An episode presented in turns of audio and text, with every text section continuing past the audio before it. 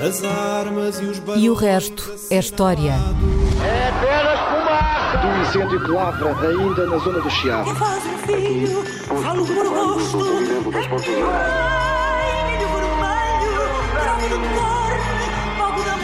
Quer transformar este país numa ditadura. Não, não. Com João Miguel Tavares e Rui Ramos. Olá, sejam bem-vindos a este episódio 201 de E o Resto é História, com os dois que já conhece, Rui Ramos, João Miguel Tavares. Bom, um dos temas mais pedidos pelos nossos ouvintes, que nunca, nunca foi abordado no Resto é História, e, e chegados ao episódio 201, até já parece um bocado É, mal. não fica parece, bem, não. Pois não, parece um bocado mal, nunca temos falado nisso, mas nunca falámos. É Israel. Israel. Os ouvintes João Massano, Gonçalo Videira, João Araújo, Rui Henriques, Pedro Marques, Diogo Santos, que fez uma pergunta mais específica sobre a Declaração de Balfour de 1917, também vamos falar nisto.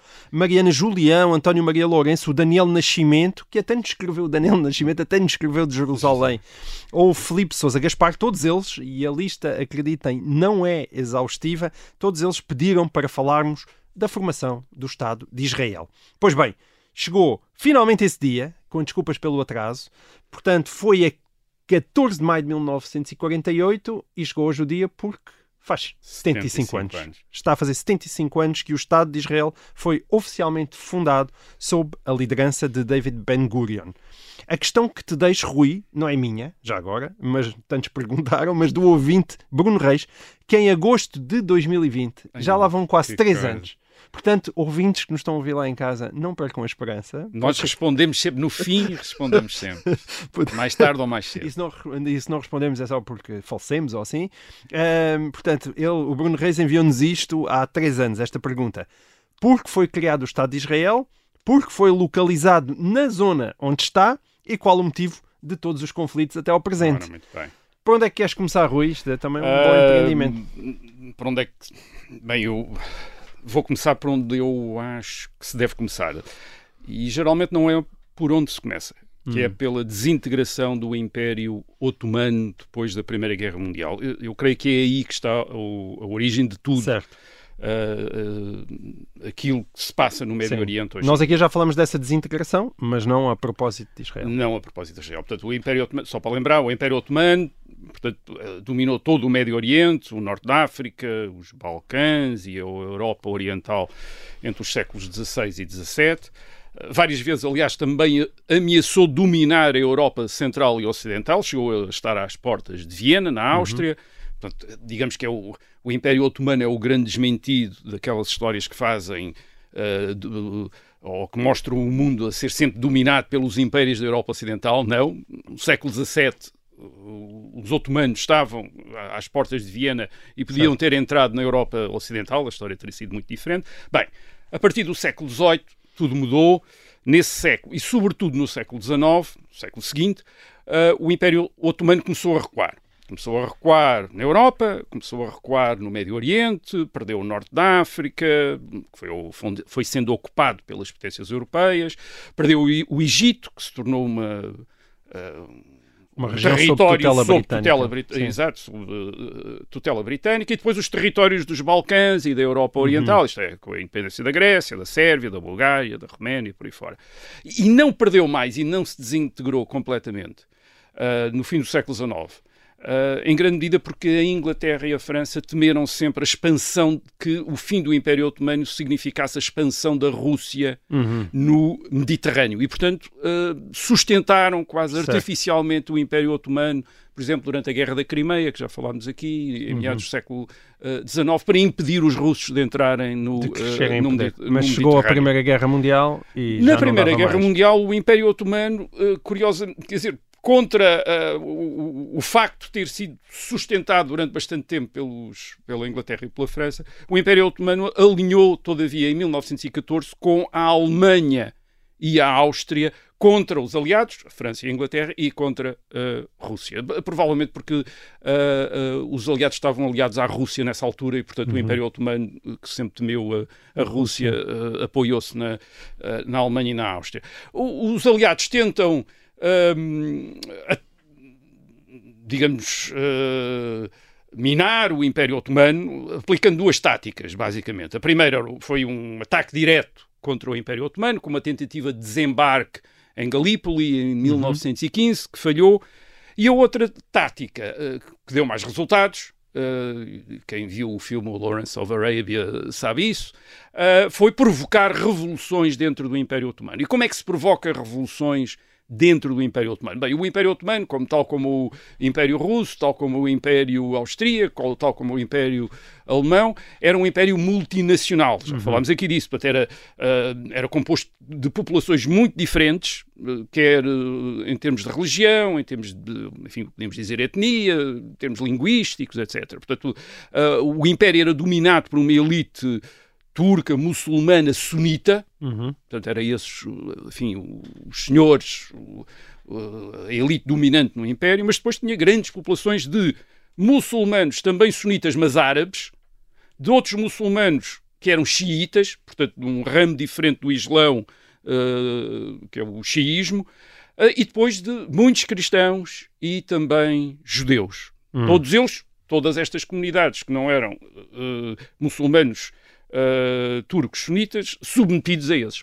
Alguns até com, uh, digamos, uh, desqualificações, com estatutos de menores, como certo. os cristãos e como os judeus, que tinham de pagar impostos, mas estavam estavam organizados mesmo em termos de comunidades. Portanto, isto é, é, é basicamente é um, é um império que é formado destas várias populações estão submetidas. Não estão dispersas e estão organizadas. Não, estão também. todas e, uhum. e, estão todas, obviamente, misturadas nos mesmos territórios e nas mesmas cidades. Enfim, Não, às vezes há, há, zonas onde predominam mais uns do que outros, mas a, uh, a mistura uhum. é grande. Os cristãos calcula-se estas estimativas, eu agora vou, vou, dizer alguns números agora e direi números mais para a frente, mas são tudo números discutíveis e, portanto, vou-os dar sempre com reserva e apenas para dar uma ordem de grandeza. Certo. Mas os historiadores discutem muito estes números porque, obviamente, mesmo hoje em dia já, eh, eh, hoje em dia sabemos que as estatísticas são discutíveis, na altura certo. não havia então as, as, estatísticas históricas baseadas em estimativas através de uh,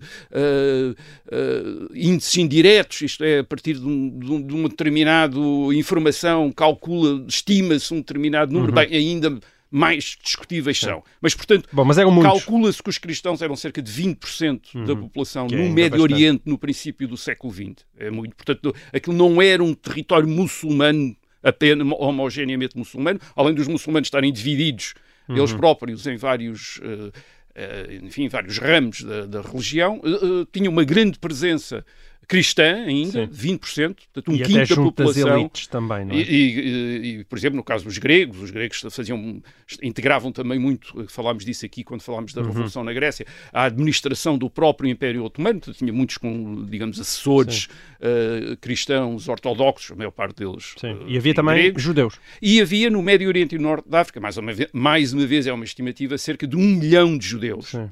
Portanto, uh, que é uma população ainda significativa uh, e, e, lá está, e muita gente com quem conspirar, não é? Para Exatamente, porque o que os aliados fazem, portanto, é tentar uh, fazer com que estas populações se revoltem contra uhum. o uh, domínio de Constantinopla, a capital do Império Otomano.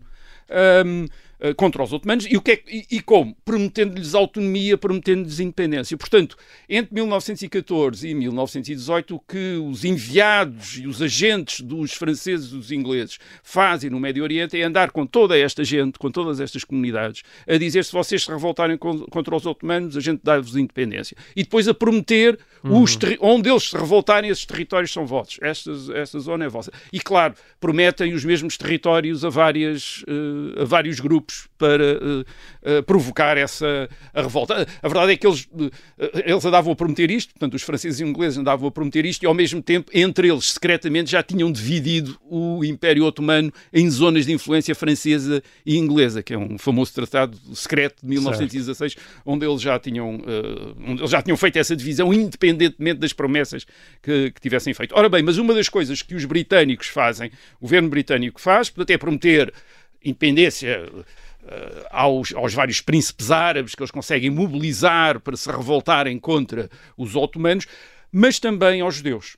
Uh, e é neste contexto que surge, para responder uma, uh, à pergunta do, do Diogo do Santos, ouvinte, é? Diogo Santos, em novembro de 1917, Uh, portanto, um ano antes da guerra acabar, da Primeira Guerra Mundial uh, acabar, a chamada Declaração Balfour. Hum. Uh, Balfour vem de Arthur Balfour, que é o, o Ministro dos Negócios Estrangeiros britânico. E essa declaração é uma. Um, é, é, é, portanto, consta de uma carta e que é um compromisso do governo uhum. britânico para. depois foi divulgada na imprensa. Na é? imprensa, logo em novembro de 1917, é publicado. Aliás, o objetivo da carta era esse. Era esse é uma claro. carta escrita com muito cuidado. Uh, o objetivo, portanto, o, o governo britânico assume o compromisso de favorecer o estabelecimento Uh, na Palestina, aliás, enfim, a Palestina não, não existia, aquilo era o Sanjak de Jerusalém, isto é o distrito de Jerusalém do Império Otomano. Uh, tinha feito parte da Síria, tinha sido depois, uh, no meados do século XIX, separado da Síria e, e constituía este distrito, um uhum. Sanjak, quer dizer, uh, com base em, em, com o centro em, em, Jerusalém. Portanto, o compromisso era favorecer neste, neste, neste na, na Palestina Uh, o, o, o, estabelecimento de uma, e esta é a expressão vou dizer em inglês porque isto foi tudo muito cuidadosamente elaborado, a National Home for the Jewish People.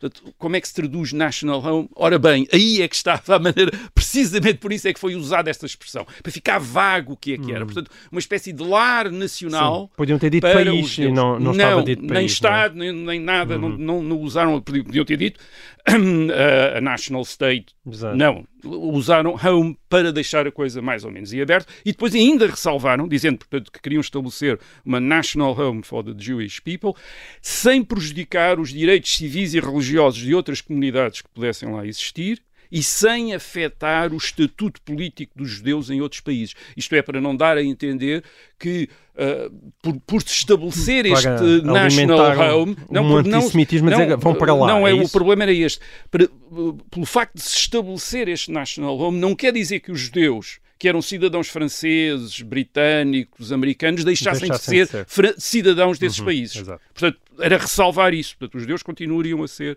uh, cidadãos desses países, independentemente de haver uma National Home for certo. the Jewish People uh, na Palestina. Mas nessa Portanto, altura já havia um movimento sionista sim, forte. Esta é? declaração, obviamente, vem ao encontro do chamado movimento sionista na Europa, portanto, um movimento iniciado por judeus, entre os quais o o jornalista famoso Theodor uh, Herzl. Uh, este é um movimento que, por influência dos nacionalismos europeus e em reação ao antissemitismo que se tinha gravado, enfim, que era tradicional na, em muitas regiões europeias, mas que se tinha agravado no século XIX, portanto, por influência do nacionalismo europeu. E em reação ao, antissemitismo, havia judeus que tinham começado a tratar o judaísmo não como uma religião, mas com uma nação, isto é, como se fosse um povo uh, que, portanto, podia corresponder, uma nacionalidade uhum. que podia uh, corresponder no futuro a um Estado-nação. E, e, portanto, eles adotaram a ideia, esta ideia de fundar um Estado judeu na antiga terra onde tinha existido o antigo rei, os antigos reinos de Israel e de Judá, nos, entre os séculos X e o século VI antes de Cristo, uh, e de onde os judeus tinham sido expulsos pelos romanos no século I depois de Cristo. Portanto, fundar nessas terras que estavam associadas, terras bíblicas, portanto, que estavam associadas à história do povo judeu, fundar aí um Estado nacional para os, os judeus, uh, cuja ah, língua iria ser o hebreu. E o, o, hebreu, por exemplo, já não era uma língua falada no século XIX, era uma língua litúrgica, como o uhum. latim. Portanto, eles queriam que voltasse a ser uma língua falada no, nesse Estado, que seria a língua nacional desse Estado. Portanto, eles imaginam isto, portanto, como um, um retorno. Isto é, o que eles estão, o que eles estão a propor é, o, os sionistas, o retorno dos judeus à antiga terra de Israel. Certo. Portanto, esse é um retorno. Portanto, é uma, a expressão é um alia, quer dizer, um retorno, o retorno dos, o retorno dos judeus. Um, a migração, esta... Uh, começa a haver, de facto, uma migração dos judeus para este Sanjak de Jerusalém, começa logo no século XIX. As autoridades muçulmanas, uh, otomanas, aliás, as autoridades otomanas uh, dificultam, mas esta, esta mas migração... Mas o que quer dizer é que eh, isso precede, não é? Porque nós temos, muitas vezes, as pessoas não. têm aquele ideia que só na Segunda Guerra não, Mundial não, não. é que Começa no século XIX, uhum. começa no século XIX, e começa no século XIX não exatamente como parte do movimento sionista, mas como parte de um grande movimento migratório dos judeus da Europa de leste, onde estavam as maiores comunidades judaicas do mundo, já falámos disso aqui a propósito do Holocausto. Uh, esse movimento no, no, no século XIX é provocado por, por pobreza, eram comunidades, uma grande parte delas pobres, também pelo antissemitismo, isto é, pelas uhum. perseguições aos judeus, por exemplo, no Império uh, Russo. A maior parte dos judeus uh, oriundos dessa área da Europa Central e Oriental vai para os Estados Unidos. 1,5 milhões vai para os Estados Unidos.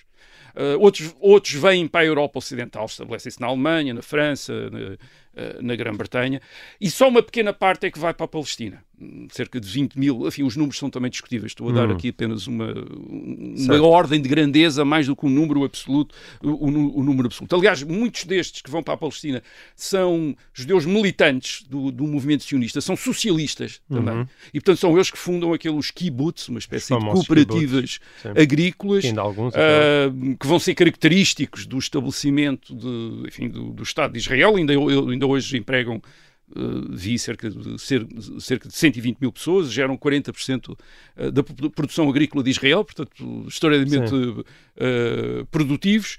Uh, este aumento do número de judeus na Palestina começa logo a, a, suscitar resistências locais de muçulmanos e, e, de árabes em geral, incluindo os árabes cristãos.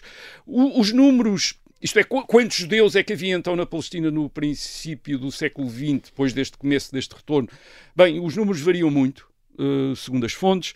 Uh, há quem diga em 1914 os judeus seriam 40 mil, uh, numa população de, de 300 mil neste Sanjak de Jerusalém, e outras fontes apontam para esta divisão, vou dar com as devidas cautelas, portanto 80% muçulmanos árabes, 10% cristãos árabes e entre 7 a 10% judeus hum. neste, neste, neste território que vem, que uns chamam Palestina, outros chamam este Sanjak de Jerusalém, Jerusalém que é sim. a designação administrativa otomana para aquela uh, região. Bem, a partir de 1917, 18, portanto, em plena Primeira Guerra Mundial, os britânicos passam a administrar este antigo distrito otomano eh, de Jerusalém.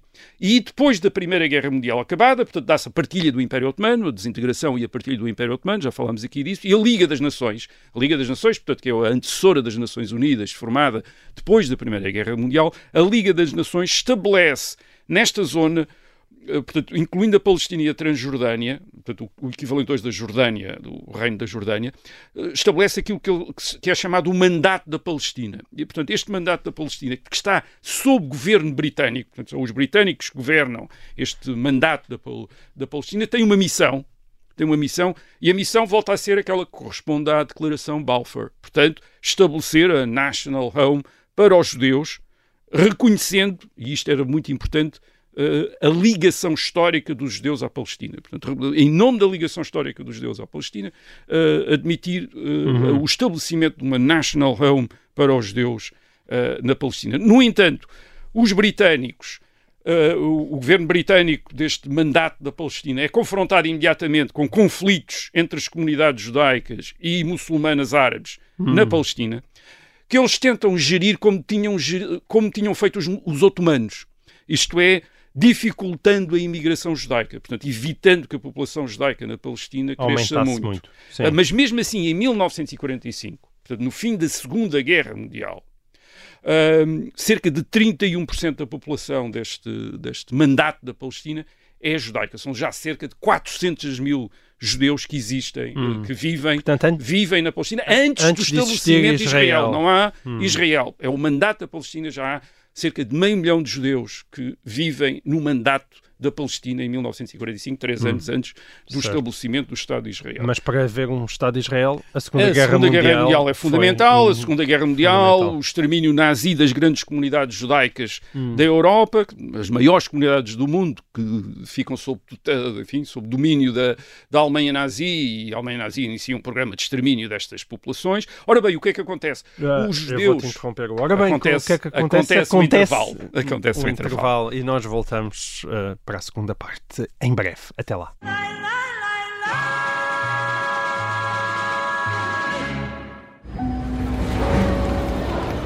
Em 1980, um avião da TAP com 83 passageiros a bordo é desviado para Madrid. Entrou por ali dentro e apontou-nos a arma. Mas o sequestrador que tem uma arma carregada apontada aos pilotos não é um pirata do ar comum. Chama-se Rui, vive no Feijó e só tem 16 anos. Pá, leva uma pistola, que o meu pai tem, então mas está a pistola. Ele, de facto, mostrou-nos a pistola. Este é o Piratinha do Ar, uma série para ouvir em seis episódios que faz parte dos Podcast Plus do Observador. É narrada por mim, Margarida Villanova, e a banda sonora original é de David Fonseca. Pode acompanhar todas as semanas no site do Observador, nas plataformas de podcast e no YouTube. Um novo episódio a cada terça-feira. Os Podcast Plus do Observador têm o apoio da Onda Automóveis.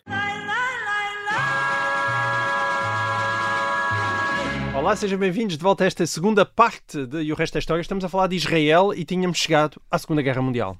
Exatamente. Uh, tudo muda com a Segunda Guerra Mundial, com o extermínio nazi das grandes comunidades judaicas da Europa.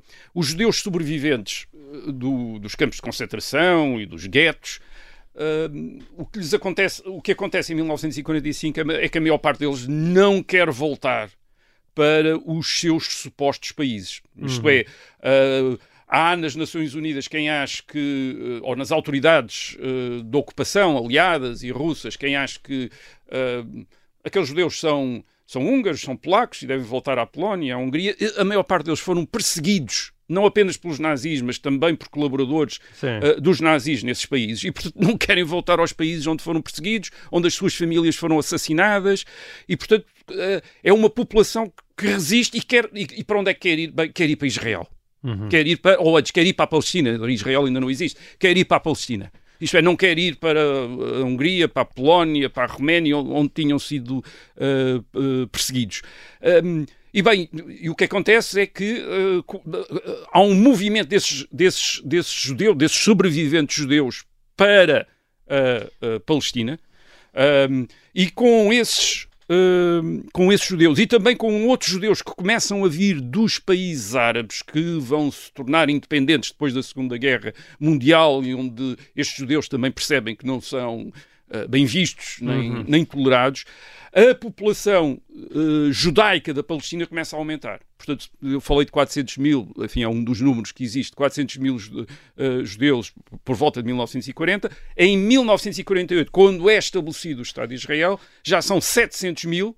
Uhum. E em 1953, portanto, cinco anos depois do estabelecimento do Estado de Israel, são 1,4 milhões de judeus que já estão uh, na, uh, na, Na Palestina. Palestina. Portanto, a população aumenta rapidamente com estes uh, refugiados da Europa, com estes sobreviventes do Holocausto, uh, que só sentem segurança entre, entre outros judeus na Palestina, Sim. porque já não sentem essa segurança na, na Europa, e também com os judeus que estão a vir dos outros países árabes estão, uh, e do Médio Oriente que estão a tornar-se independentes e que também não se sentem seguros aí. Portanto, Perante esta realidade, em 1947, portanto, a acumulação da população judaica na, na, na Palestina, as Nações Unidas, portanto, agora já são as Nações Unidas, depois da Segunda Guerra Mundial, as Nações Unidas propõem o quê? A solução que têm, a, a solução que as Nações Unidas uh, propõem é a partilha da Palestina. Portanto, a partilha da Palestina em dois Estados. Um Estado judeu, com 50% do território, e um Estado árabe muçulmano com outros 50%, e também para os cristãos árabes, com outro, o- a outra metade do território. Aquilo é dividido de maneira que os dois Estados estão embrincados um no outro. Ah, portanto, há, território de um, de- há territórios de um Estado de um lado, do outro. Portanto, é é uma espécie de mosaico. A divisão que é feita é um mosaico, o que dá a ideia da dificuldade de dividir estes territórios onde as populações estão misturadas. Portanto, a população está misturada hoje. e, eh, e- e faz-se uma espécie de mosaico a partir do facto de haver em determinadas zonas mais judeus do que muçulmanos, noutras mais muçulmanos do que judeus, e portanto as Nações, as Nações Unidas propõem essa, essa- esses dois eh, Estados. Aliás, ainda haveria um outro Estado nesta região, que era o Líbano, que, era- que é suposto ser um Haveria, Estado eu- para os cristãos. Sim, Certo. mas com, a com uma natureza diferente da que tem Uhum. hoje, que era um, um Estado cristão. Portanto, haveria na- nesta, nesta hum, zona do Mediterrâneo, portanto, um Estado cristão, um Estado judeu e um Estado uh, muçulmano árabe. Uh, estes Estados, o, sobre, o, Estado judeu e o Estado árabe da Palestina, portanto, seriam uh, duas entidades soberanas, independentes, mas com uma união económica. Hum, tipo União Europeia. Tipo União, exato, porque eles estavam porque tão União... embrincados, embrincados um no outro, isto é tão misturados, Bem, que as Nações Unidas partiram logo do princípio que, que, que era impossível terem economias separadas. Portanto, hum uh, partia sim, seriam entidades políticas uh, separadas, mas economicamente deviam estar, portanto, não devia haver uh, fronteiras económicas, portanto, devia haver um mercado, um mercado único. Até quer dizer, porque quem, quem comercializa geralmente são os Estados pacíficos entre si Pronto, e portanto mas a ideia mas, era... mas a ideia em teoria era boa não era boa portanto eram dois, era, mas... eram dois estados Sim. um estado judeu e um estado uh, árabe muçulmano e, mas unidos economicamente. Mas a ideia era boa, mas uh, consta que não funcionou. Não e, funcionou e porque os governos funcionou? dos países árabes, que entretanto tinham, se tinham tornado independentes hum. das potências europeias que os tinham administrado até então, estou a falar do Egito, da Jordânia, do Iraque e por aí fora, uh, esse Estado, esses governos árabes não reconheceram Uh, isto é, não aceitaram a partilha da, uh, da Palestina e não, e não aceitaram, portanto, a decisão das Nações Unidas para estabelecer um Estado judaico na Palestina. E em 15 de maio de 1948, que é o dia em que acaba o mandato da Palestina, Nesse dia acaba o mandato da Palestina e o que é que acontece nesse dia? O que é que significa o mandato da Palestina? O mandato da Palestina acabou o mandato que a Liga das Nações tinha okay. dado ao governo britânico para governar oh, as Nações. A partir desse momento, o governo britânico deixa de ter autoridade sobre a Palestina. Uhum. Portanto, nesse dia acaba, okay. no dia 15 de maio de 1948, acabou o mandato britânico da, da é Palestina. o que é que acontece? Bem, o que é que aconteceu nesse dia? Os judeus da Palestina declaram, de acordo com a resolução das Nações Unidas, declaram o estabelecimento do Estado de Israel. Hum. Segundo a resolução das, das, Nações Unidas e no território que lhes tinha sido dado, uh, é que lhes tinha sido alocado pelas Nações Unidas. O que é que acontece? Os Estados árabes não reconhecem o, uh, o Estado de Israel e ataca o Estado de Israel. Isto é, o Egito, uh, o, a Jordânia, o Iraque e depois juntam-se os outros todos, atacam militarmente o Estado de Israel para uh, liquidarem, destruírem o Estado de Israel. não conseguem destruir Israel nessa guerra, portanto, os judeus defendem-se, conseguem defender-se, e os Estados árabes, depois do cessar-fogo, em vez de criarem um Estado árabe da Palestina, Uhum. O que eles fazem, esses Estados árabes, é anexam os territórios destinados ao Estado árabe da Palestina. Portanto, a Jordânia fica com a margem ocidental do Rio Jordão, que devia ter sido uma parte do Estado árabe da Palestina, e o Egito anexou a faixa de Gaza, que devia ter sido também uma outra parte do Estado árabe da Palestina. Portanto, não há Estado árabe na Palestina porque os outros Estados, os outros Estados árabes anexaram, uhum. anexaram esses, uh, esses territórios. O problema torna-se ainda mais complexo com a questão dos movimentos de população durante esta guerra uh, e nos anos seguintes a esta guerra de 1948. O que é que acontece? A guerra de 1948 leva a grandes trocas de população entre os Estados Árabes e Israel. Há cerca de 900 mil judeus que são expulsos ou fogem dos Estados Árabes e muçulmanos do Médio Oriente e do Norte da África nos anos a seguir cerca de, 700, eh, cerca de 650 mil deles vão se estabelecer em uh, Israel, vão para Israel, outros vão para outros hum. uh, destinos, e há cerca, portanto, 900 mil judeus são expulsos ou fogem dos Estados Árabes e muçulmanos do Médio Oriente e do Norte da África, e cerca de 700 mil muçulmanos árabes fogem ou são expulsos dos territórios que tinham sido alocados a Israel uh, pelas Nações Unidas. Uhum fogem também, uh, saem da. Portanto, 900 mil vão para um lado, 700 mil vão para o outro. Ora, o que é que acontece? O destino destas populações é muito diferente. Enquanto os refugiados judeus vindos dos Estados Árabes são aqueles que vão para Israel, os 650 mil, dos, 900, dos cerca de 900 mil, um, integram-se em Israel, isto é, tornam-se cidadãos de Israel. Portanto, são integrados em Israel uhum. como cidadãos de Israel e estabelecem-se lá. Os refugiados árabes dos territórios que tinham, tinham sido alocados a Israel pelas Nações Unidas. Esses refugiados árabes são mantidos como refugiados pelos outros Estados árabes. Isto é, os outros Estados árabes não lhes dão a estes refugiados o estatuto uh, uh, de cidadão. Mantém-nos em campos de refugiados, cerca de 60 campos de refugiados, portanto, sem direitos de cidadania, e pagos pelas Nações Unidas. São as Nações Unidas depois que financiam Hum. a alimentação e, e as infraestruturas destes eh, meios. Sim. Porquê? Porque eles querem manter com esta população mantida nos campos de refugiados à volta de Israel, querem manter um meio de pressão sobre Israel. Isto é, não querem que a questão morra pelo facto dos eh, refugiados árabes do eh, Estado de Israel se integrarem na- nos outros Estados Sim. árabes vizinhos. Portanto, querem mantê-los ali como uma, uma arma, quer dizer, de eh, pressão Sim. sobre Israel. E com, e com o tempo foram-se multiplicando. Foram aumentando. é? Hoje, Sim. o- hoje ainda, ainda vivem nos campos de refugiados, calcula cerca de 1,5 milhões de pessoas, portanto, dos, eh, tendo começado com cerca de 700 mil, e calcula-se que, ou pelo menos aqueles que estão, eh, aqueles que estão registados como refugiados, cheguem a 5 milhões. Enfim, que as famílias tenham-se multiplicado e, portanto, esses Sim. 700 mil tenham dado É muita origem gente. Isso. Agora, porquê é que os Estados Árabes fizeram isto? Isto é, porquê é que os Estados Árabes não aceitaram muito bem? Então, eh, Israel está aqui, está fixado, tem 50% da Palestina, os outros 50% eh, ficam para o- os árabes, vamos estabelecer aqui um Estado árabe na, na Palestina, os outros refugiados que não cabem aí, vamos integrá-los, são árabes também, eh, vamos integrá-los. Eh, em grande medida, isso temos de ter em atenção o tipo de Estados árabes que emergiram depois da Segunda Guerra Mundial, isto é, depois da retirada das potências europeias do Médio Oriente, isto é, da França e, e da Inglaterra, que entre as duas guerras mundiais no século XX dominaram esta região com mandatos das Nações Unidas. Ora bem, estes Estados têm grandes problemas de legitimidade política. Porque a maioria, a, maioria da- a maioria deles, portanto, fundados a seguir à Segunda Guerra Mundial, no, no fim dos mandatos britânicos e, e franceses, ou são dirigidos por famílias de príncipes, são, portanto, reinos, Uhum. a Arábia Saudita, a Jordânia, o Iraque também inicialmente, ah, o, o- o- Egito também, ah, ou ah, nos anos seguintes tornam-se ditaduras militares dirigidas por elites militares nacionalistas e, uma, uma- por vezes, pertencendo a grupos, ou grupos religiosos, ou às vezes até grupos étnicos também, que não correspondem à maioria da população desses Estados. Por exemplo, o Iraque tinha um regime sunita como enquanto eh, muçulmano sunita, enquanto a maioria da população era muçulmana xiita. A Síria era ao contrário, tinha um regime, eh, uma ditadura eh, muçulmana xiita, de, enfim, de um ramo do xiismo, com uma maioria da população sunita.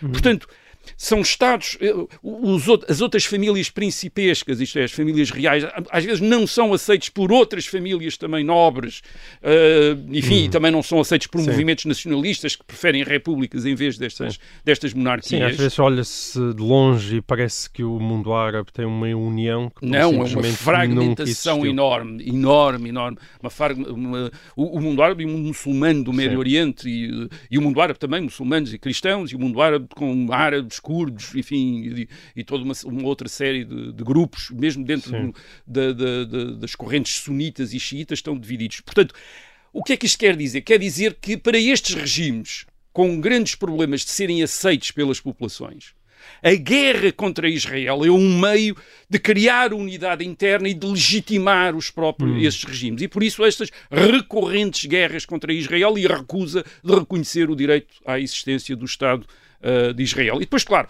para tornar a história ainda mais complicada, veio a guerra de 1967, portanto 20 anos, quase 20 anos depois da fundação do Estado eh, de Israel, em que Israel ganha essa guerra contra o Egito, contra a Jordânia, contra a Síria, eh, e ocupa e ocupa nessa altura em 1967, Israel ocupa os territórios que tinham em 1948 sido anexados pela Jordânia e pelo Egito e que correspondiam, portanto, aos territórios que estavam alocados ao Estado Árabe da Palestina e que a partir de 1967, a margem ocidental do Jordão e a faixa de Gaza, ficam a ser controlados por Israel. Portanto, Israel fica a controlar toda a Palestina. E, e mesmo depois do- dos acordos de paz de Oslo de 1993, que estabeleceu uma autoridade palestiniana na margem ocidental do Jordão e na faixa de Gaza, a verdade é que Israel não retirou completamente desses territórios, portanto, continua a controlar militarmente esses eh, territórios. Nós estamos a pensar, estamos a falar de territórios muito pequeninos, quer dizer,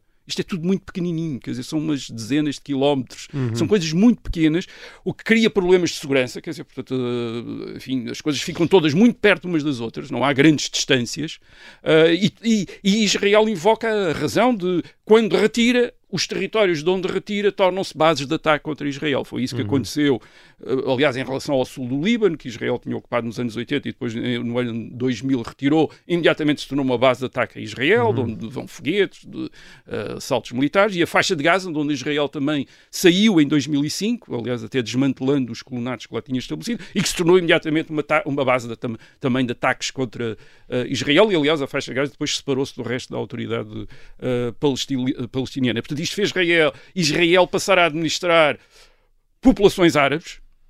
Uh, uh, portanto, o Estado judeu de Israel passa a administrar populações árabes, portanto, esse é um problema. Uh, e, e, além disso, depois Israel também levou a cabo uma política de anexação de porções de terrenos, sobretudo na margem ocidental do Jordão, criando ainda mais problemas em relação a, a uma separação entre Israel e aquilo que aquilo que é a autoridade palestiniana e que poderia vir a ser um Estado uh, palestino, um Estado árabe uh, independente na, na Palestina. Portanto, o, o problema tornou-se cada vez mais intratável. Reparem, este problema não é um problema muito diferente daquele que acontece com a formação dos Estados nacionais na Europa central e oriental no, Hum. uh, no fim do século XIX e princípio do século XX, depois do fim dos grandes impérios russo, Não, austríaco não é e diferente, alemão. porque nós Não temos é- a ideia é que diferente. Israel é totalmente singular, porque é uma população que vem de um exterior para um espaço. Bem, é uma que- população que vem, que, que se acumulou ali vindo Sim. daquele Médio Oriente também. Mas tu dizes, isso repare, não é inédito. Isso não é inédito. Também há populações que se acumulam ah, ah, em territórios na, Europa Central e Oriental. As nacionalidades também estão muito misturadas.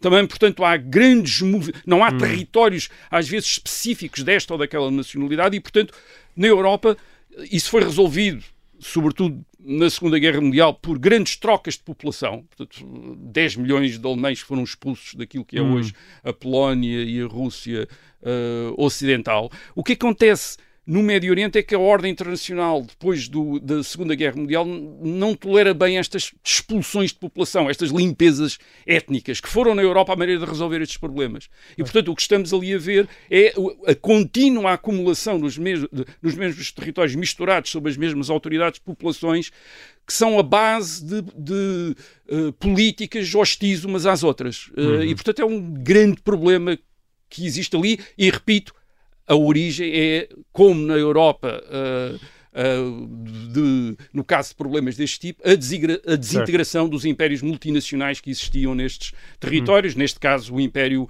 Otomano, que entre o século XVI e o século ah, e basicamente o século XX tinha dado uma espécie de ordem Certo. ao Médio Oriente, desapareceu e há uma grande dificuldade em esta- estabelecer Estados viáveis. Uh, por exemplo, a Síria deixou de ser um Estado viável uh, desde então. Uh, estabelecer Estados viáveis nesta região. Muito bem. Bom, e agora saímos de Israel e vamos ao cinema. Estreou recentemente nas salas portuguesas um filme do realizador britânico Stephen Frears chamado The Lost King, O Rei Perdido. Filme esse que é baseado numa história real inacreditável. Ahm, a descoberta do corpo do rei Ricardo III, morto no campo de batalha no ano de 1485, e agora foi descoberto debaixo de um parque de estacionamento na cidade de Leicester. E, e isto estamos a falar em 2012, portanto há apenas 11 anos. E o corpo foi descoberto graças ao esforço e à teimosia, não de historiadores ou de arqueólogos profissionais, mas de amadores empenhados, e em particular de uma senhora chamada Philippa Langley, que aliás é protagonista do filme de Stephen Frears. O, o Ricardo III reinou apenas dois anos, mas teve direito a uma tragédia Ora de bem. Shakespeare só para si, não é para todos. Ah, e essa tragédia faz hoje parte da história da literatura e, portanto, perpetua a sua fama. E é nela que se encontra a memorável passagem: Um cavalo, um cavalo. O meu rei. por O acaso. meu reino por um cavalo. Ricardo III não teve o cavalo, ele morreu violentamente na Batalha de Bosworth e com ele desapareceu o último rei da Casa de York e da dinastia conhecida como Plantageneta. Desapareceu também o seu corpo, que se pensava ter sido atirado a uma ribeira local, para mais de 500 anos depois descobrir que afinal não, tinha sido enterrado numa igreja nas imediações do campo de batalha, igreja, igreja essa que jazia em 2012 debaixo de um parque de estacionamento. Bom, e o corpo de Ricardo III repousa desde 2015 na, na Catedral de Leicester. Rui, este é um daqueles momentos em que, como se costuma dizer, a realidade supera a ficção. É, é uma história incrível. É, é, sem dúvida uma grande história e que diz muito sobre a sociedade britânica. Portanto, só para falar um bocadinho do Ricardo III. O, Ricardo III foi rei da Inglaterra entre junho de 1483 e agosto de 1485. Ele é o último rei, como disseste, de sair da antiga família real inglesa, os Plantagenetas. Vem de Giesta, um, que se dividiram. Estes uh, Plantagenets, uh, os Plantagenetas, dividiram-se no fim do século XIV em dois ramos ambos descendentes de filhos do uh, rei Eduardo III. E esses uh, dois ramos vão competir pela coroa britânica durante o século XV. Hum. Uh, são os descendentes do Duque de Lancaster e os descendentes do Duque de York e foi a, a, guerra, a chamada Guerra das Rosas, a, guerra, a, a Rosa Vermelha, a Rosa Vermelha de Lancaster e a Rosa Branca de York. Portanto, é uma guerra que dura entre 1455 e 1485, durante cerca de 30 anos. Hum, Deixa-me interromper aqui, ah. Rui, porque o nosso tempo, infelizmente, para quem nos está a ouvir em FM, chegou ao fim. Já sabem, nós estamos no podcast. Uh, para quem está a nos ouvir em direto na rádio, até para a semana, uh, um programa especial que foi gravado em Vila Franca chega. Muito bem, até lá. Para quem nos ouve em podcast, cá estamos nós. Então contamos lá esta história dos... Há um York contra outro York? Uh, o Ricardo III era um York. Uh, portanto, é, é, é, o Ricardo III era irmão do rei Eduardo IV o rei Eduardo IV tinha conseguido derrotar os partidários dos Lancaster e tinha mesmo conseguido, aliás, eliminar a linha masculina dos Lancaster. Quando eu digo eliminar, é matar, quer dizer, matar o, antiga, uh, matar o, rei, o, outro rei, matar o, príncipe, o outro príncipe real, etc. Ora bem, o Eduardo IV morre uh, e uh, 1483 e deixa dois filhos pequenos. E o mais velho dos quais devia ter sido o rei Eduardo V. Uhum. O que acontece é que o irmão de Eduardo IV, portanto este Ricardo, uh, torna-se, uh, toma o lugar de rei, declara-se ele próprio rei e faz desaparecer os sobrinhos. Hum. Portanto, os sobrinhos nunca mais ninguém soube o que é que tinha nunca acontecido. Nunca mais ninguém os viu. Ao, ao, ao, o que não lhe trouxe Bem, boa fama. Não, isto, o que é que isto faz? Portanto, o partido, o partido dos York tinha basicamente vencido a Guerra das Rosas em 1483, portanto eles tinham ganho. Agora, com esta atitude de Ricardo III, este partido, os Yorkistas, portanto, vamos chamar-lhes assim, os Yorkistas dividem-se. Portanto, uhum. há uma parte que fica com o Ricardo III, há outra parte que acha que o Ricardo III é um usurpador. Isto é, uhum. é, tirou o lugar ao sobrinho, àquele que devia ter sido o uh, rei Eduardo V. E há, o que é que fazem estes iorquistas? Estes, uma parte destes iorquistas vai, digamos, tomar como um, candidato rival ao trono alguém que tinha uma ligação, aliás, bastante vaga à família de Lancaster que era um senhor chamado Henry Tudor, que vivia em França e que, portanto, se torna o candidato alternativo a Ricardo III. E em 1485, este Henry Tudor uh, vem com, enfim, com algumas tropas, invade a Inglaterra e uh, dá-se o reencontro uh, em Bosworth uh, entre os dois exércitos, o exército de Ricardo III e o exército de Henry Tudor, e um bocado por culpa, aliás, de Ricardo, Ricardo III, ele acaba por perder e ser morto nesta batalha, e Henry Tudor é aclamado rei, como Henrique VII. Uhum. Ele depois tem a digamos, a habilidade de casar com uma filha de Eduardo IV, para não e, haver portanto, qualquer dúvida unir uh, os Lancaster e os York nesta nova dinastia Tudor, quer dizer, uhum. que com o seu filho, portanto, o, filho de Henrique VII, que vai ser o famoso Henrique VIII, uh, é descendente dos York, uh, dos York e dos Lancaster. Portanto, ou, aliás, ele é mais descendente dos York porque os Lancaster em Henry Tudor, enfim, é, um, é, muito vidoso. A ligação dele Sim. existe genealógica, mas muito teme okay. à, à, casa de mas assim, uh, Lancaster. Foram unidas as duas rosas, não é? São unidas as duas rosas. Só por um, só um, aqui um, uma pequena curiosidade: os reis portugueses, a partir do Dom Duarte, portanto, o Dom Duarte, o Dom Afonso V, o Dom João II, eram da família de Lancaster. Eram, eh, portanto, eram, eh, eram, eh, eram descendentes de Dona Filipa de Lancaster, Dona, Dona Philip of Lancaster, Sim. isto é, Philip of Eram Lancaster, que é filha de John of Gaunt, que é o, o filho do rei Eduardo, Eduardo III e Duque de Lancaster. Portanto, eles são descendentes. Aliás, eu vi numa fonte eh, que o, o- o Ricardo III, portanto, enquanto rei, eh, pensou em, em pedir em casamento uma infanta portuguesa, precisamente com a mesma ideia que depois de Henry Tudor, que é ligar-se aos Lancaster eh, para, eh, digamos, reforçar a sua, Hum. a, a- a sua legitimidade, a sua, a sua reclamação do trono. Bem, Ora bem, neste novo regime Tudor, portanto, a partir de 1485, a dinastia dos Tudor, enfim, há, há várias séries televisivas sobre isso, as pessoas devem se lembrar.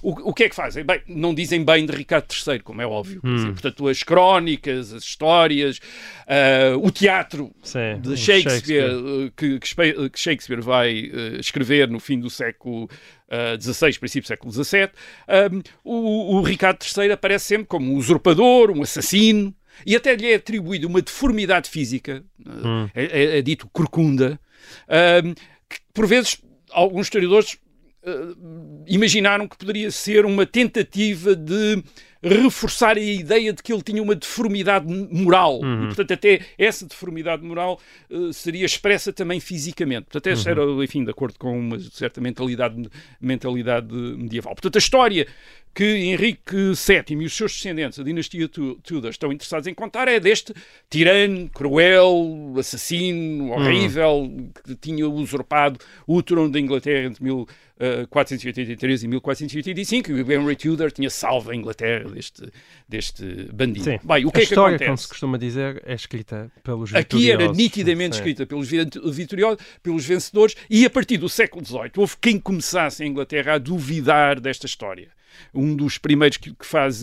Porquê? Porque parecia muito feita à medida de justificar a tomada do poder por eh, Henrique VII, pelo Henry Tudor, eh, que era alguém que também não tinha, basicamente, um grande direito ao trono de Inglaterra. Quer dizer, e portanto, isto só, só com esta história é que os Tudor podiam legitimar o seu, o seu governo em Inglaterra a partir de 1485.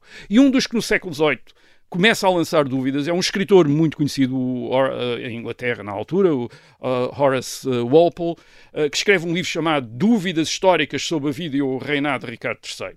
Que é publicado em 1768. E esse livro é um sucesso enorme. Eh, num dia ou dois esgota-se, tem de ser reimprimido. E, e- e basicamente o que Walpole faz é examinar as crónicas. Ele não é um investigador, não é um historiador, mas é examinar as crónicas existentes uh, as crónicas históricas existentes e começar a perceber, "Bem, isto não faz sentido, isto não é verdade, isto, isto, isto não, não é lógico, Não isto não certo, bate sim. certo, etc. E, portanto, Bom, isto no século XVIII, não é? Isso é que é. isto no século XVIII, numa Inglaterra, que é a Inglaterra do século XVIII, que é uma, uma monarquia muito especial na Europa, onde o rei só é rei no Parlamento. Portanto, onde há um Parlamento. Onde, esse- onde nesse Parlamento há partidos políticos que disputam abertamente o poder, depois através de eleições, elegendo uh, deputados. Os Whig e os Tories, portanto, uh, aquilo que mais vai tarde no século, uh, no século XIX vão ser os liberais e os conservadores, onde há várias igrejas, portanto, além da igreja anglicana oficial, depois há outras, há outras persuasões religiosas protestantes, e além disso ainda há os ainda há católicos. Portanto, um- um, digamos, um país muito plural, onde é possível eh, haver uma discussão que, de certa maneira, implica com a legitimidade dos reis, isto Sim. é, do- dos próprios reis. Sim, Portanto, estava até no trono, não é? e, e- e há também, um- embora estes reis também já não sejam bem descendentes dos Tudor, porque já vêm dos Stuarts e, do- do- do- e dos, e dos alemães, e portanto é uma dinastia, no século XVIII, a dinastia reinante é uma dinastia eh, de príncipes alemães de Hanover que nem falam inglês, quer dizer, os reis de Inglaterra, de nem falam inglês, os George, que eles falam alemão, quer dizer, de- e só depois começam a aprender inglês quando vão para a Inglaterra. Portanto, enfim, a Inglaterra teve sempre reis com eh, vindos de vários lados. Ao contrário dos portugueses, que é uma coisa mais direta, não é? Ao contrário, É do- do- Henriques. ao contrário dos, eh, dos portugueses.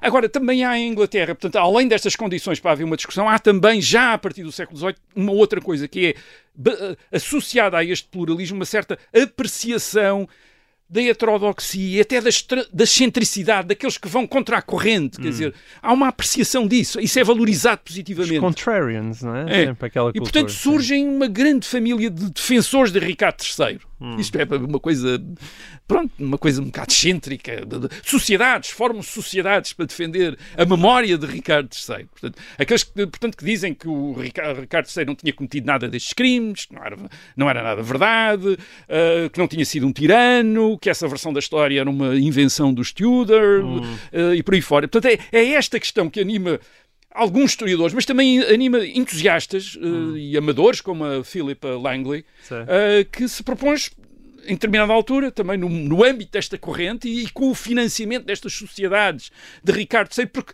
depois não existem só na Inglaterra, existem na Austrália, existem nos Estados Unidos. Na Austrália e nos Estados Unidos há gente que se dedica eh, a, a defender a memória de Ricardo III, em grande medida para chatear aqueles que que compram a, vis- a vis- a visão oficial da história. Reparem, Sim. isto é uma.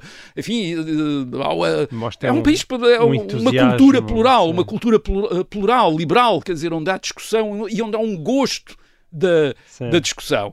E, portanto, a Philippa Langley, eh, que acaba por se relacionar com estes movimentos e coloca-se a si própria um desafio que é encontrar o corpo do rei 500 anos depois. Uhum. Portanto, sabia-se vagamente que o rei tinha sido, depois da Batalha de Bosworth, ele tinha sido morto na Batalha de Bosworth, eh, Bosworth portanto, tinha, tinha- sido levado para Leicester, eh, para a Igreja dos Franciscanos, os Grey Friars, portanto, a Igreja dos Franciscanos, onde tinha sido enterrado ao, no- ao pé do coro, no, no- portanto, junto ao coro, ao pé do altar. Uhum. Agora, os conventos, portanto, era um convento franciscano, os conventos tinham sido extintos, extintos em Inglaterra no século XVI, por Henrique VIII, e um- uma, uma parte das, das construções tinham sido destruídas.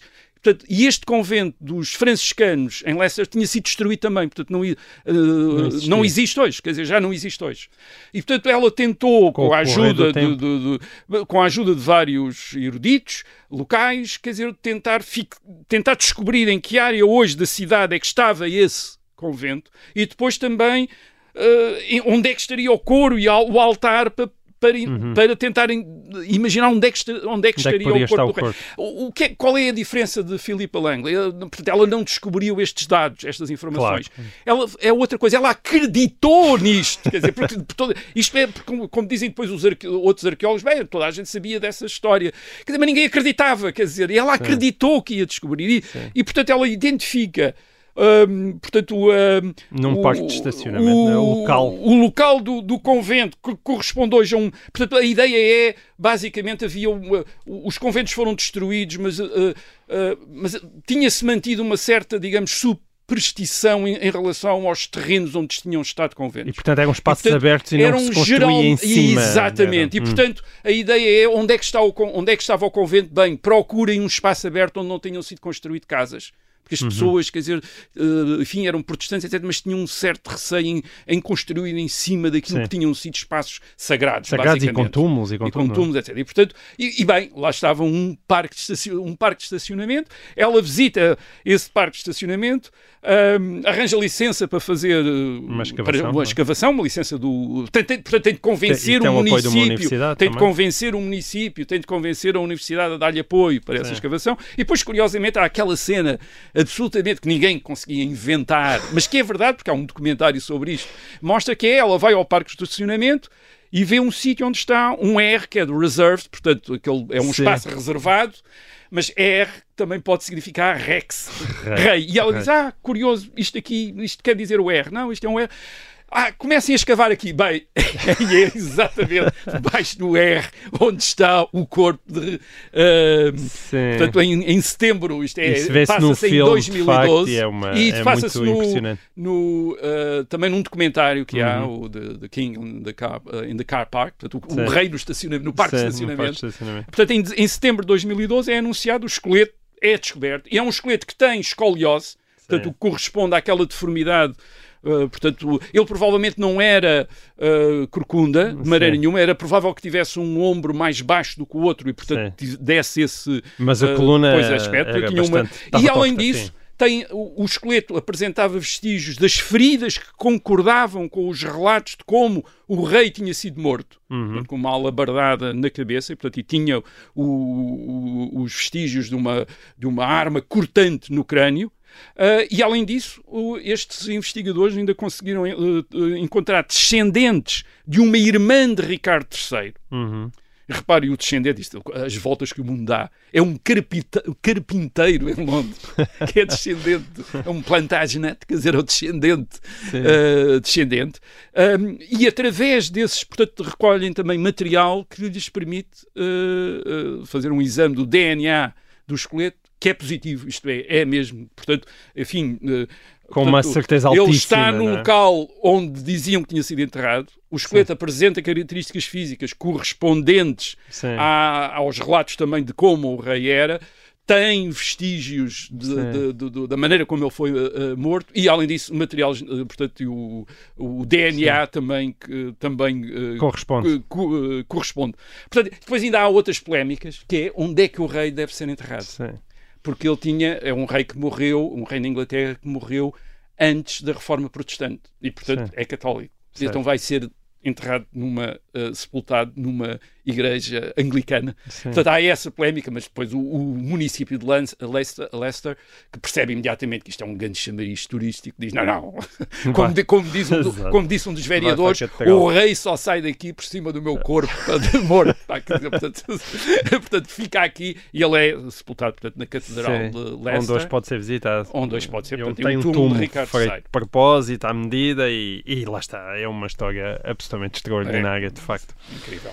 Um, muito bem, uh, Rui, só nós para finalizarmos, tu querias fazer uma pequena nota em relação ao programa onde nós estivemos nos Salesianos, numa escola, a responder a perguntas sobre o 25 de Abril. Exatamente. Havia uma questão sobre os mortos uh, na guerra colonial após o 25 de Abril. Exatamente. E tu queres fazer uma nota sobre Portanto, isso. isso foi o programa do dia 19 de, de Abril. 19 de Abril. 19 de Abril. Oh, bem, nesse programa houve uma pergunta, uma das perguntas uh, foi por, quando é que a guerra tinha acabado? Sim. Isto é, se a, guerra, se a guerra em África tinha acabado imediatamente a seguir ao uhum. dia 25 de abril de 1974, e portanto eu dei a resposta. A resposta é que as novas autoridades portuguesas uh, procuraram imediatamente um cessar-fogo, uhum. uh, mas que, com a exceção da Guiné, e fiz menção disso, isto é, com, com uh, tirando o caso da Guiné, onde as operações militares basicamente cessaram a partir de, do princípio do mês de maio.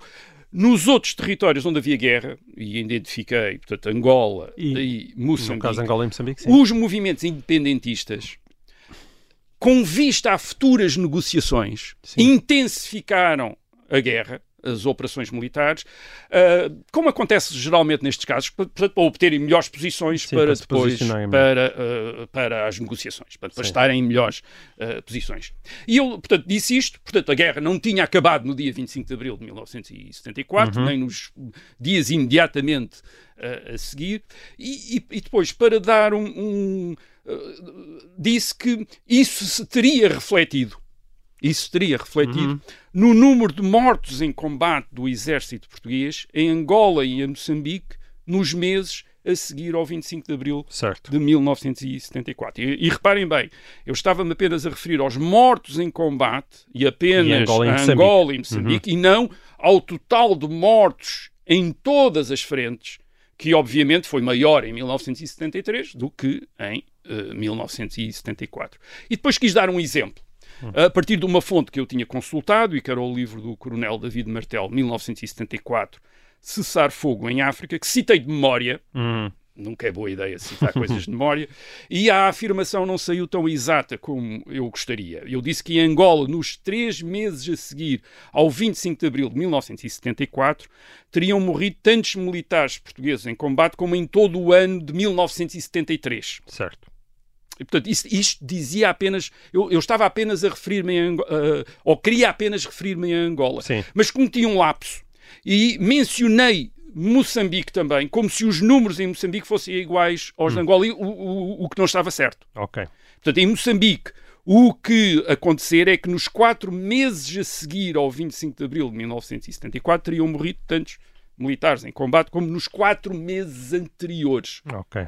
Uh, portanto, assim é que eu deveria ter dito e assim é que talvez é que uh, estaria uh, certo, mas não foi isso que saiu e portanto estou aqui a, a corrigir. Mas nós temos, felizmente, ouvintes atentos e dispostos a ajudar o programa e o Coronel Pedro Marquês de Souza, que notou este lapso, Uh, Enviou-me número- nu- uh, números novos, de resultado da investigação Uhum. Que ele tem feito, uh, números que, portanto, o envio que muito agradeço e que me permitem agora ser mais preciso. Sim, seguindo os números agora mais é? preciso. Portanto, e, e aqui diria que em relação a Angola, em vez de- dos três meses que eu uh, disse, o que esses novos números uh, permitem dizer é que nos seis meses seguintes ao 25 de abril de 1974 teriam morrido em combate em Angola mais militares portugueses do que em todo o ano de 1973. Uhum.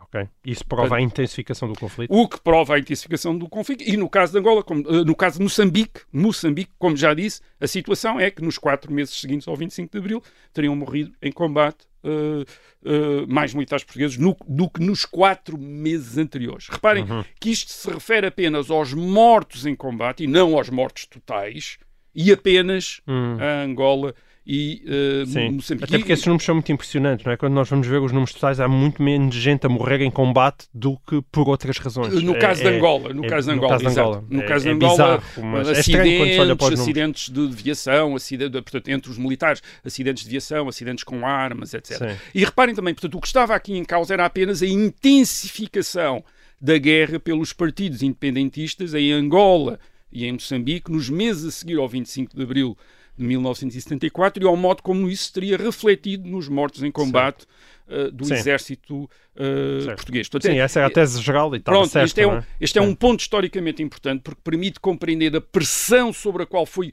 conduzida a chamada descolonização e a grande dificuldade que foi acabar a guerra em África, mesmo depois do eh, 25 de abril de 1974. Obviamente, eu estou aqui a usar números que são o resultado da investigação eh, de outras eh, Sim. pessoas. E, e neste caso do Coronel Pedro Marques de Uh, Sousa. Pedro é? Marques de Sousa, os outros do, do, do Coronel uh, David Martel, e há outras uh, fontes. Uh, portanto, vou usar esses números, são pessoas que fizeram essas, uh, estas investigações. Enfim, haverá talvez outras pessoas com outros uh, números, Uhum. Uh, mas, uh, bem, portanto, fica aqui mais esclarecido aquilo que eu quis Muito dizer. com aquele exemplo que, de- que, que dei e de- que não saiu expressado da melhor maneira nesse programa de 19 de abril uh, recente. Muito bem. E assim termina e o resto é história e nós voltaremos para a semana diretamente de Vila Franca de Xiga. Até lá. E o resto é história. É apenas fumaça. Do incêndio que lavra ainda na zona do Chiado. Faz um filho, falo por.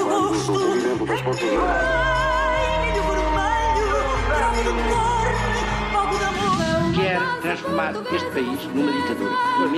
Não, não. Com João Miguel Tavares e Rui Ramos.